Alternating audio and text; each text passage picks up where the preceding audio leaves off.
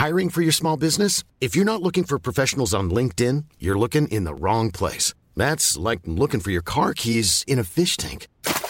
LinkedIn helps you hire professionals you can't find anywhere else, even those who aren't actively searching for a new job but might be open to the perfect role. In a given month, over 70% of LinkedIn users don't even visit other leading job sites. So start looking in the right place. With LinkedIn, you can hire professionals like a professional. Post your free job on linkedin.com/people slash people today.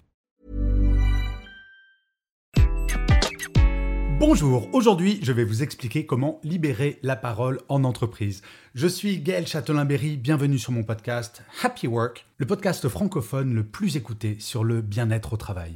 N'hésitez surtout pas à vous abonner sur votre plateforme préférée, que ce soit Spotify, Apple, YouTube, Deezer, Castbox. Cela vous prend deux secondes, cela va permettre à Happy Work de durer encore très longtemps et en plus, de vous à moi, cela me fait très plaisir. Alors, la libération de la parole en entreprise, on en parle beaucoup.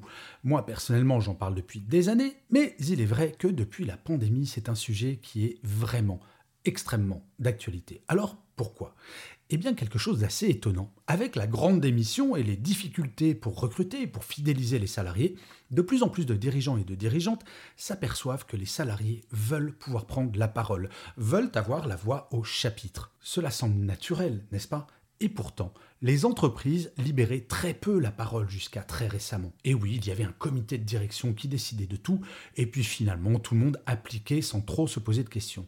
Maintenant, la question du sens est devenue absolument centrale, voire fondamentale. Et pour donner du sens, eh bien, il faut comprendre, il faut participer, et donc il faut libérer la parole. Alors, une fois qu'on a dit ça, il ne faut pas tomber dans le yaka faucon. Oui, c'est pas en décrétant la libération de la parole que la parole va se libérer. Cela ne se fait pas tout seul. Alors, tout d'abord, il faut que ce soit un mouvement qui vienne de tout en haut, car comme je le dis souvent, un escalier se nettoie toujours par le haut. Donc, le comité de direction doit appliquer également les petites méthodes que je vais vous expliquer maintenant, et il n'y en a que deux. La première, c'est un manager doit expliquer à son équipe pourquoi il ou elle souhaite libérer la parole. C'est vrai, à quoi ça sert libérer la parole?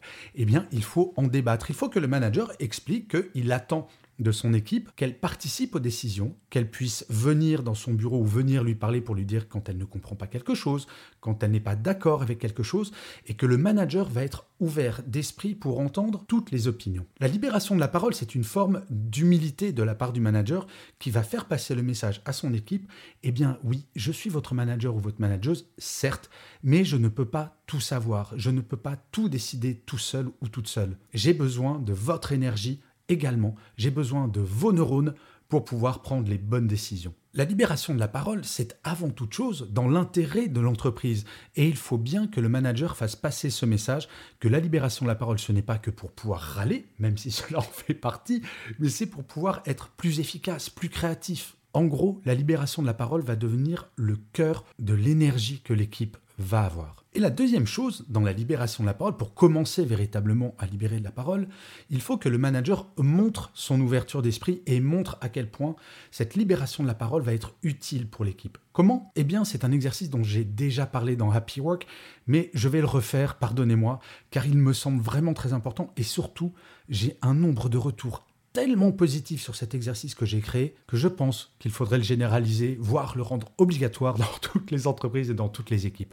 Cet exercice, il est très simple. Le manager, après avoir expliqué pourquoi il fallait libérer la parole, va proposer un exercice à son équipe en disant, voilà, pour vous montrer à quel point la libération de la parole est quelque chose qui peut servir véritablement, je vais vous demander, chère équipe, de vous réunir dans une salle avec comme mission, en une heure, et je ne serai pas présent, que vous remplissiez un tableau avec deux colonnes. D'un côté, la colonne de ce que je fais bien en tant que manager. La deuxième, les choses que je pourrais mieux faire en tant que manager. Mais attention les amis, il y a une règle absolue. Chaque point doit être validé à l'unanimité par l'équipe. Il ne s'agit pas de faire une liste de courses, il s'agit qu'à la fin de cette heure, vous me présentiez ce tableau afin que je sache moi ce que je fais bien et mes points d'amélioration. Et après cette réunion, je m'engagerai à évoluer sur les choses que vous me demandez. Et parfois, certains managers, quand je parle de cet exercice, me disent Oula, Miguel, si je fais ça, c'est ouvrir la boîte de Pandore. Oula là, c'est trop dangereux. Eh bien, quand un manager me répond ça, je dois bien vous avouer que cela m'inquiète.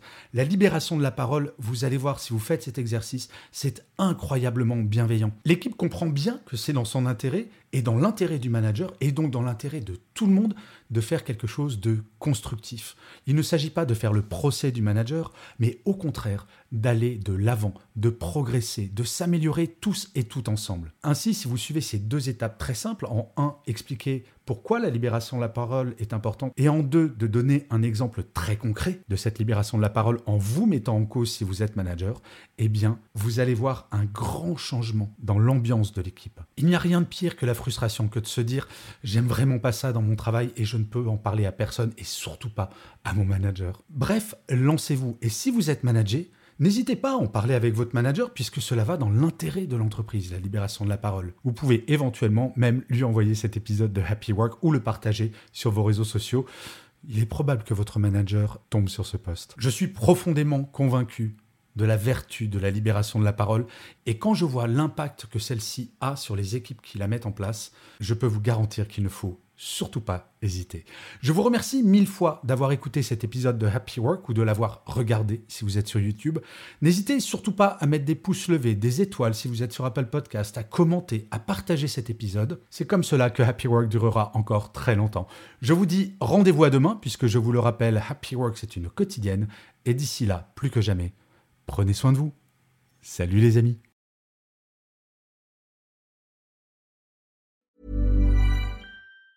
Mom deserves the best, and there's no better place to shop for Mother's Day than Whole Foods Market. They're your destination for unbeatable savings, from premium gifts to show-stopping flowers and irresistible desserts. Start by saving 33% with Prime on all body care and candles. Then get a 15-stem bunch of tulips for just $9.99 each with Prime. Round out Mom's menu with festive rosé, irresistible berry chantilly cake, and more special treats. Come celebrate Mother's Day at Whole Foods Market.